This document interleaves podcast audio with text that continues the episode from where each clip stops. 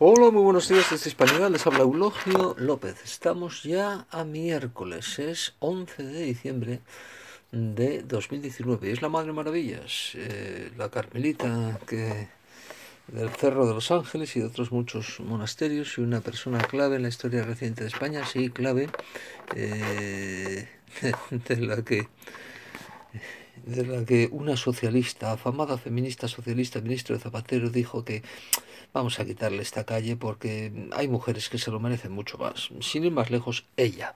Y hablando de feminismos, eh, ya saben ustedes que en Santiago de Compostela se ha armado cuando estas chicas feministas hacían una performance, una performance, una coreografía o sea, una estupidez injuriosa, una bestialidad, calificando a todos los varones de violadores. El violador eres tú un violador en tu camino, o sea, una memez suprema, pero algo más que memez, ¿eh? algo más profundo, un insulto a todo el sexo masculino.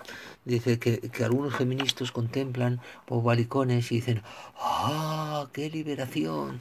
Y dice, porque surgió un cachondo, dice, sinceramente, dado cómo está el ambiente, yo, ¿qué quieren que le diga? Aplaudo la grosería del Señor.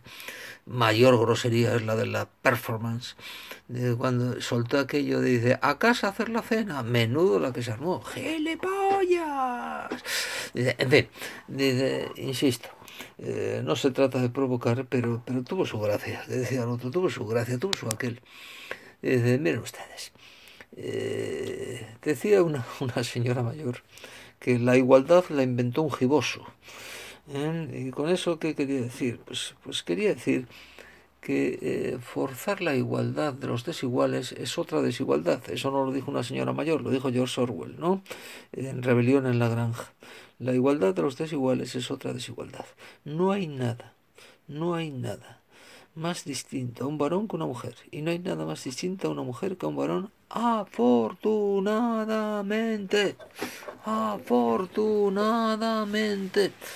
Eh, a ver si nos metemos esto en la cabeza. La igualdad es una memez. Afortunadamente no hay, el hombre es bien distinto a la mujer. Y por lo tanto, ni conviene forzar las cosas, ni conviene alimentar esa estúpida guerra de sexos, que es lo que ha hecho el feminismo. El feminismo ha hecho dos cosas. Una, dice fomentar una, una, una, lucha de sexos, que no de género, nacemos con sexo, ¿eh? De, nacemos eh, varones o mujeres, y, eh, y, bueno, es la batalla más estúpida que recuerdan los siglos, pero es que además de eso ha fomentado el aborto. Eso es lo que ha hecho el feminismo. Dos grandes victorias.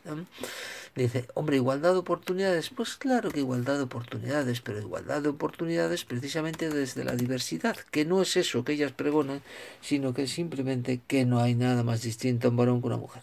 Afortunadamente. Dice, dos sesos llamados eh, varón y mujer, llamados a la complementación, porque son complementarios tanto física como psicológicamente y deben serlo moralmente, en guerra permanente, destrozando familias y destrozando vidas, vidas de no nacidos. Así que, mm, claro, cuando se critica y se, y se rasgan las vestiduras con este cachondo que ha dicho sea chorrada, pues no deja de ser una chorrada comparado con la cancioncita himno feminista mundial, el violador eres tú. Dice, mire usted, el violador lo será su padre de usted, señora. ¿Eh? Dice, yo no lo soy. ¿Vale? A ver si nos entendemos una vez. Y alguien tendrá que pararle los pies a estas descerebradas.